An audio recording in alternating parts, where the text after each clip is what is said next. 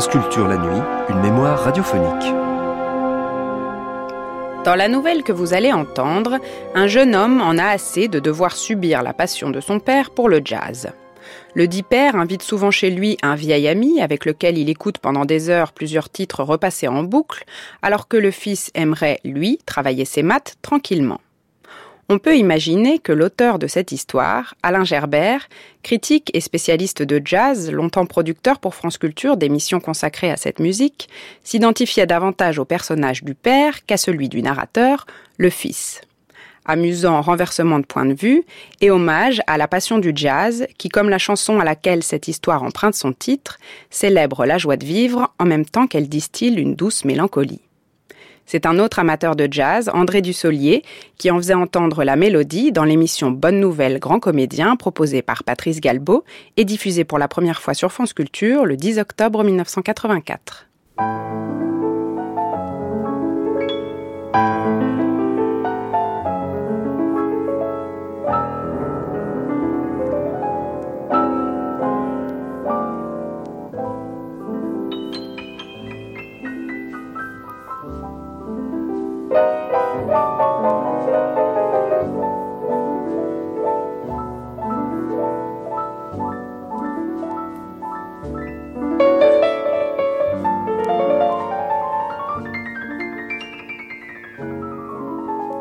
Alain Gerbert, Les jours de vin et de rose, la nouvelle est intitulée Getting Some Fun Out of Life. Mon père a conservé dans une armoire certains vêtements qu'il portait lorsqu'il faisait ses études de médecine. Une veste de suédine marron, avec un col de cuir brun luisant de saleté, un curieux manteau beige doté d'un capuchon et de brandebourgs de corde que l'on ferme au moyen de boutons de bois semblables à des poignées de tire-bouchons. Datant de cette époque, il possède aussi une pipe longue, fine et légèrement recourbée, qui dans sa bouche m'évoque toujours un jouet d'enfant. Il est très rare qu'il sorte avec, mais cela arrive quelquefois. Jamais je n'ai éprouvé autant de honte que le jour où, pour m'accompagner au ciné-club du lycée, où l'on donnait Elsa Popine, il a tenu à s'affubler de ses oripeaux et a planté cette pipe entre ses dents. Le lendemain, j'ai dû simuler une indisposition pour ne pas aller en classe et affronter le regard des autres. Le surlendemain, Xavier Bresson m'a quand même lancé Alors, tu seras avec ton fils maintenant? Désormais, ils m'appellent tous Pépé. Pendant la séance d'Elsa Popine, mon père ne cessait de rire plus fort que tout le monde et de me pousser du coude. Attends, soufflait-il, tu vas voir. J'avais l'impression qu'il était en train de regarder un autre film que moi. Tu sors ce soir me demande mon père.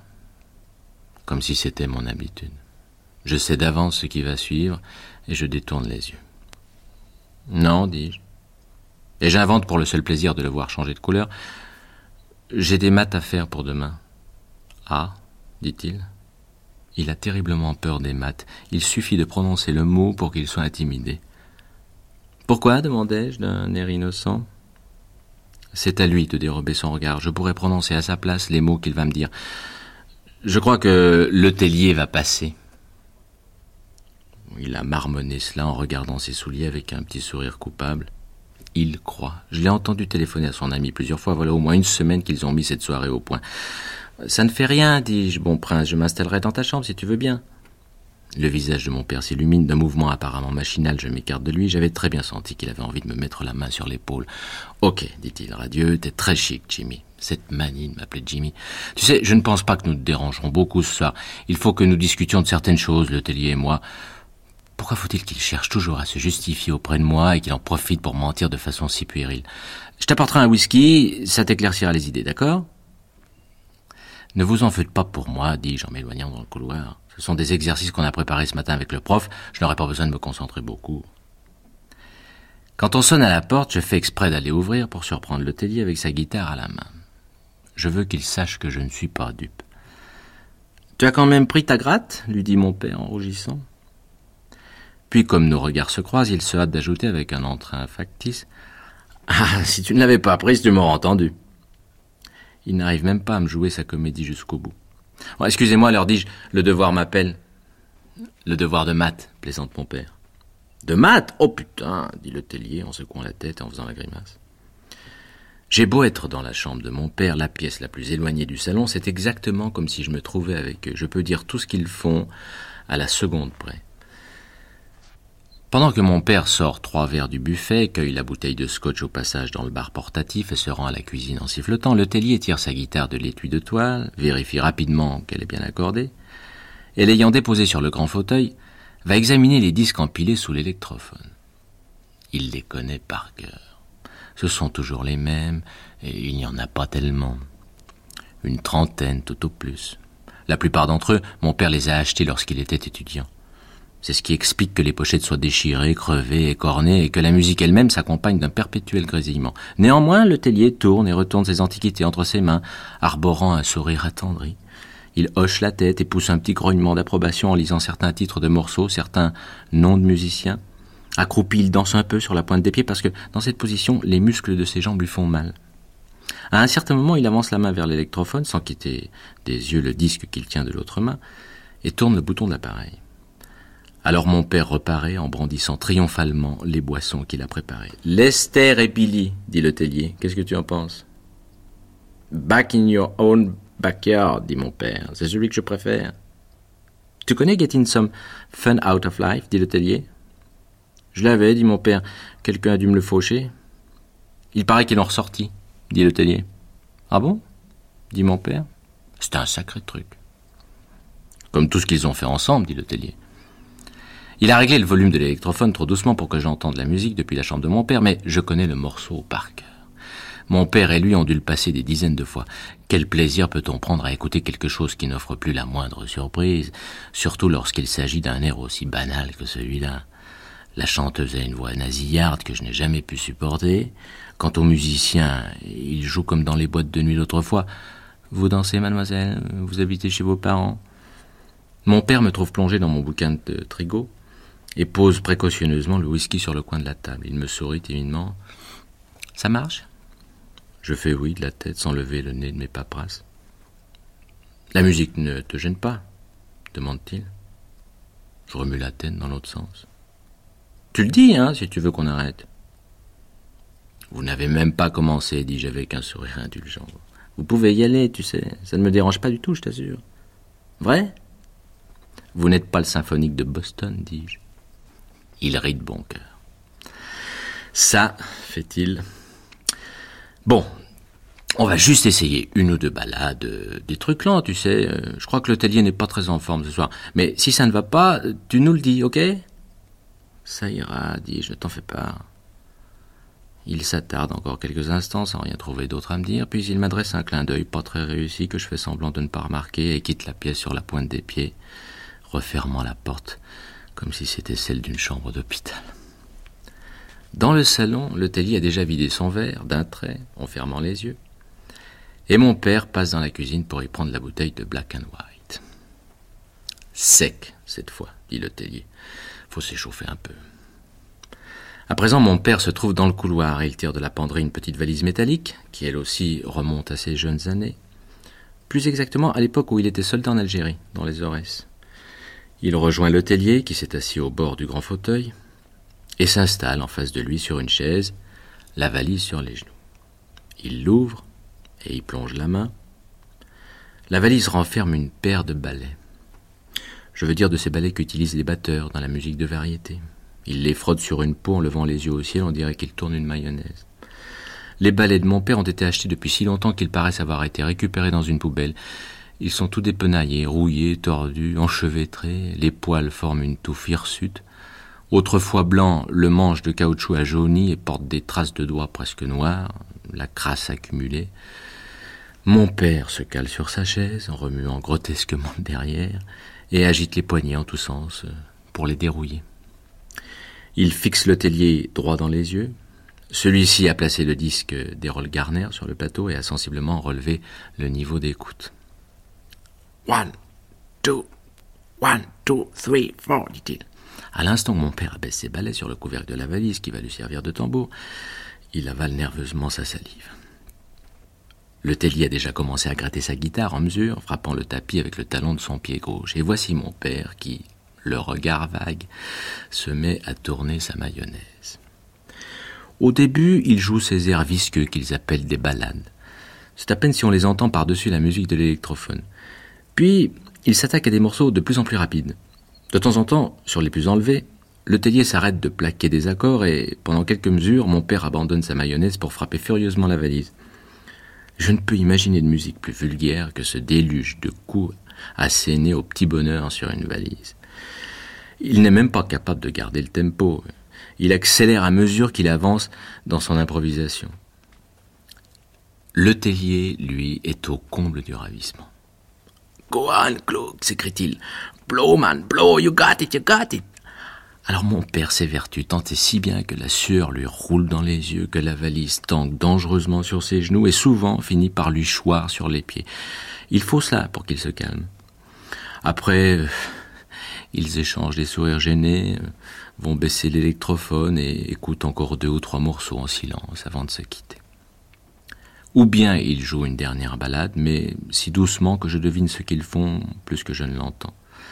Cette balade s'intitule Laura, ce n'est jamais qu'une chansonnette sentimentale, mais il l'écoute et l'accompagne chaque fois dans un tel recueillement que vous pourriez croire qu'il s'agit d'une messe de Wolfgang Amadeus.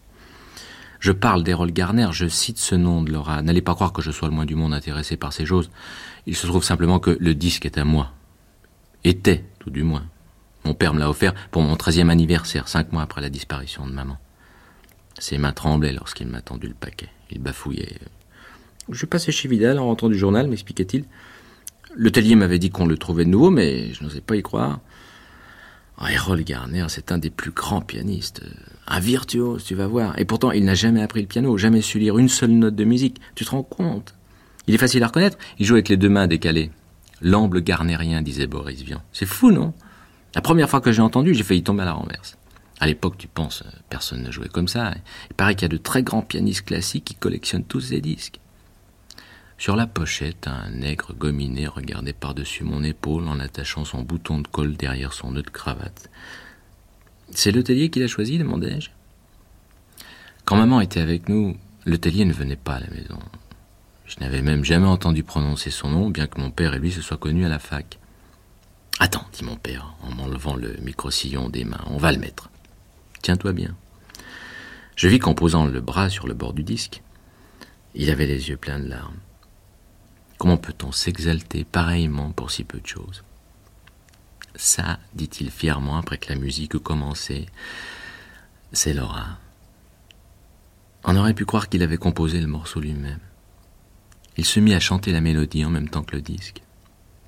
Au bout d'une minute, il s'arrêta, hocha la tête et murmura d'une voix incrédule Errol Garner. Errol Garner. J'écoutais bien sagement. Je ne voulais pas lui faire de peine. C'est quelque chose, hein, me dit-il. Attends, sur l'autre face, je crois qu'il y a Play, piano, play. C'est le morceau qui l'a rendu célèbre. Pas dans cette version-là, mais ça peut quand même te donner une idée. Je ne voyais pas du tout laquelle.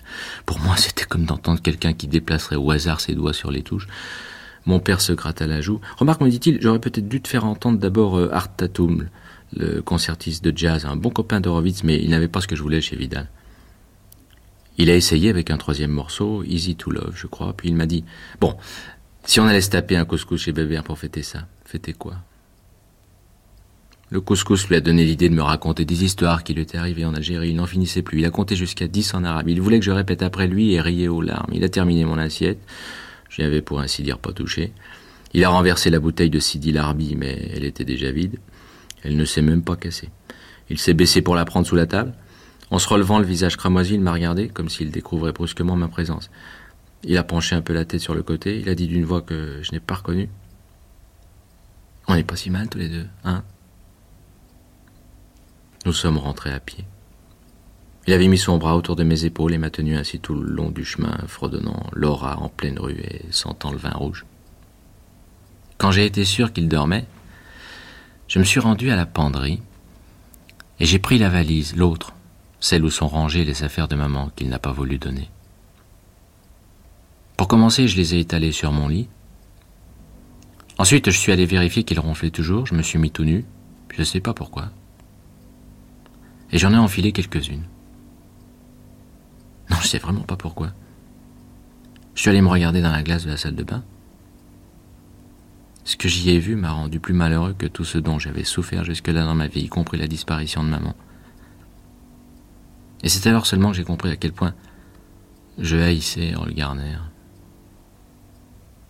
Maintenant, il discute à voix basse dans l'entrée, le l'hôtelier et lui. Là encore, je sais exactement ce qui va se passer. Il aura tellement du boucan qu'il a fait après ses promesses hypocrites qu'il traînera le plus longtemps possible dans l'appartement, retardant le moment de se présenter devant moi. Il remarquera que je n'ai pas touché au whisky, et, ayant marmonné euh, T'en veux pas? Il me tournera le dos pour le vider d'un trait en fermant les yeux. Il n'aura pas le cran de me demander si j'ai terminé mes maths, s'ils ne m'ont pas trop dérangé, son copain et lui. De toute façon, je répondrai oui, merci à la première question, et non pas du tout à la seconde. Le disque d'Errol Garner, il a fini par s'apercevoir que je ne l'écoutais jamais. Il venait me l'emprunter sans cesse, jusqu'au jour où il l'a simplement laissé dans la pile avec les autres. Celui-là au moins avait l'air propre. Un jour, en sortant du lycée, j'accompagnais Xavier Buisson chez lui, où il ne m'avait encore jamais invité, lorsque sur le trottoir d'en face, j'aperçus mon père qui sortait d'un immeuble. Étonné, j'allais cependant poursuivre mon chemin, sans me faire de commentaires, mais mon camarade me le désigna d'un mouvement de menton. Arrêté près de notre quatrelle, mon père cherchait maintenant ses clés dans ses poches. Eh C'est le fiston, ça, hein, Pépé? Buisson se mit à rire. Dis donc, il s'en paye. T'as vu de quelle maison il est sorti? Dépêchons-nous, dis-je, on a toute la compo d'histoire à réviser. Xavier Buisson s'arrêta net et, me saisissant fermement le coude, m'obligeait à lui faire face. Regarde-moi voir, toi. Tu vas pas me dire que tu sais pas ce que c'est que cette maison, elle est connue dans tout Paris. Je sentis mon visage s'empourprer, je venais seulement de comprendre. C'est un grand immeuble, dis-je de mauvaise grâce, euh, il y a des tas d'appartements. Ah oui? Fait-il sur un ton ailleurs Il peut être envoyé en reportage n'importe où, dis-je en bredissant. Xavier Buisson me ricana sous le nez. Tu as vu comment il a rajusté sa cravate? Je pensais aussitôt à Errol Garner. Pour son journal, dis-je, jouant la dignité offensée, il a même été reçu par des terroristes dans leur PC clandestin, figure-toi. Il lui avait bandé les yeux. Au lycée, j'ai toujours fait croire que mon père est spécialisé dans les grands reportages. Personne ne sait qu'il rédige des entrefilets sportifs à partir des informations que lui téléphonent les véritables reporters. Merde, fait mon camarade en se retenant ostensiblement de pouffer. J'espère qu'il n'avait pas les yeux bordés ce coup-ci. Le soir, mon père se comporte exactement comme tous les autres jours. C'est ce qui me fait penser qu'il fréquente cette maison depuis longtemps. Depuis que maman est morte, sans doute. Avant cela Non, pas avant quand même. Cette idée me donne la nausée, mais je n'arrive pas à m'en débarrasser. Elle m'obsède et me torture durant tout le repas. Tandis qu'il téléphone à l'hôtelier dans le salon, je vais prendre son agenda dans une des poches de sa veste, suspendue au porte-manteau de l'entrée, et je m'enferme dans les toilettes pour le consulter. Je lis à la date d'aujourd'hui, 17h, M. En feuilletant le calepin, je m'aperçois que tous les mardis à 17h, il a inscrit cette même initiale suivie d'un point M. Je ne sais pas ce que je donnerais pour mettre la main sur les agendas des années précédentes. Je ne sais pas ce que je donnerais pour ne jamais avoir ouvert celui-ci, pour ne jamais avoir aperçu mon père en me rendant chez Xavier Buisson. Au milieu de la nuit, je me lève et vais chercher la valise de ma mère dans la penderie, mais je me contente de la regarder et de la caresser. Il me semble que si je recommençais ce que j'ai fait le soir de mon treizième anniversaire, il y aura bientôt quatre ans, je ne pourrais plus supporter la vie avec mon père, ni même de vivre tout court. Je suis trop malheureux pourtant. Je n'ouvre pas la valise, mais je prends la décision de faire une chose irréparable parce qu'autrement, je deviendrais fou. Cela m'a demandé des mois, des mois pendant lesquels chaque mardi je suis allé me cacher sous un porche pour voir mon père sortir de l'immeuble à l'intérieur duquel il a rendez-vous avec M. Je ne dépense plus l'argent qu'il me donne, j'ai même revendu à Xavier mon abonnement au concierge IMF. J'amasse un petit pécule. Il me faut, disons, 150 francs pour le couteau à cran d'arrêt. À peu près autant pour me trouver en tête à tête avec cette M. Je me suis renseigné auprès de Xavier, qui connaît évidemment tout cela. Plus le billet de train pour Marseille, et une poire pour la soif au cas où je ne trouverai pas tout de suite un bateau qui veuille me prendre comme matelot. Enfin, je suis prêt. À peine mon père a-t-il démarré avec la quatrelle que je pénètre dans l'immeuble et me fais conduire au troisième étage par l'ascenseur. J'ai tout préparé avec le plus grand soin. Et tout se déroule comme je l'avais prévu. Heureusement car je ne suis pas en état de faire face à une situation inattendue. Vous connaissez nos filles? Me dit la femme qui m'a ouvert la porte. Vous avez une préférence? Je serre le manche du couteau au fond de ma poche. Cette question aussi fait partie du scénario. On m'a parlé de quelqu'un dont le nom commence par un M, dis-je en essayant de maîtriser mon tremblement. En effet, dit la femme, qui, se méprenant sur la nature de mon excitation, ne peut s'empêcher de sourire. Martine ou Monica? J'ai la sensation que mes jambes vont se dérober sous moi. La panique me submerge, m'interdit toute réflexion, je fixe la femme bouche bée en battant les paupières, je dois écarquiller les yeux pour ne pas éclater en sanglots. Jamais je n'ai éprouvé pareille humiliation. Il ne me reste plus qu'à m'enfuir en espérant que la femme sera incapable de fournir mon signalement. Je suis sur le point de m'élancer quand j'entends ma propre voix qui coasse. Celle qui était avec le type qui vient de sortir. Martine, dit la femme. Ensuite, je ne me souviens plus de rien. Sinon que je me trouvais dans une chambre toute rose, que cette fille, Martine, qui était presque aussi vieille que mon père et semblait fatiguée, enlevait paresseusement ses affaires, ces mêmes affaires de femme qu'il y a dans la valise de maman. Qu'elle me posait des questions que j'entendais sans les comprendre, et que je savais que je ne sortirais pas mon couteau, même si elle m'en suppliait. Que je n'en avais jamais eu l'intention, pas plus que d'aller à Marseille pour me sauver sur un cargo, mais alors, pourquoi étais-je venu? Pourquoi je me mordis violemment les lèvres dans l'espoir que j'allais me réveiller dans mon propre lit des années en arrière. Pour la première fois depuis que nous étions entrés dans la pièce, la fille me regarda. Hé fit-elle en m'observant plus attentivement, tandis que je me mettais à frissonner de la tête aux pieds. C'est la première fois, hein Tu vas quand même pas me dire que t'as la trouille, si Après, je ne me souviens de nouveau plus. Un peu plus tard, j'étais allongé sur le lit, ou debout devant la fenêtre, elle avait allumé une cigarette et elle me disait, comme elle aurait dit autre chose, Qu'est-ce qu'ils font tes parents? Maman est morte, dis-je. Ça c'est con, fit-elle en hochant la tête. C'est étrange, mais à ce moment-là, eu le sentiment qu'elle pourrait réellement me comprendre si je lui racontais mon histoire. Et mon histoire appartenait à quelqu'un d'autre et j'avais hâte de retrouver ce quelqu'un pour la lui confier. Et ton père? demanda la fille. Médecin, dis-je très vite. Elle me lança un regard oblique, le sourcil français. Je voudrais pas te vexer, dit-elle, mais t'as ni les manières ni la touche d'un fils de Toubib. Musicien, dis-je en raffermissant ma voix. J'aime mieux ça. Pourquoi tu le disais pas tout de suite? T'as honte? J'ai pas honte, protestai-je avec force. Pourquoi est-ce que j'aurais honte? D'ailleurs, moi aussi j'étudie pour devenir musicien. Ah bon? Quel instrument? Piano, dis-je. Et batterie, surtout batterie. Batterie de jazz. Ça peut plaire, dit-elle. J'avais une copine qui était dingue de ça.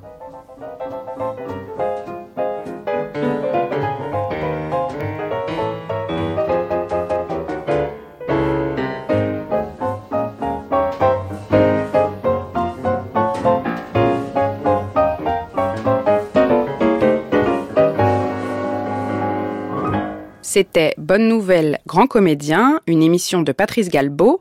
André Dussolier disait Getting Some Fun Out of Life, une nouvelle d'Alain Gerbert, extraite de son recueil Les Jours de vin et de rose. Réalisation Arlette Dave, première diffusion sur France Culture le 11 octobre 1984. Vous pouvez la réécouter ou la télécharger sur le site franceculture.fr à la page des nuits.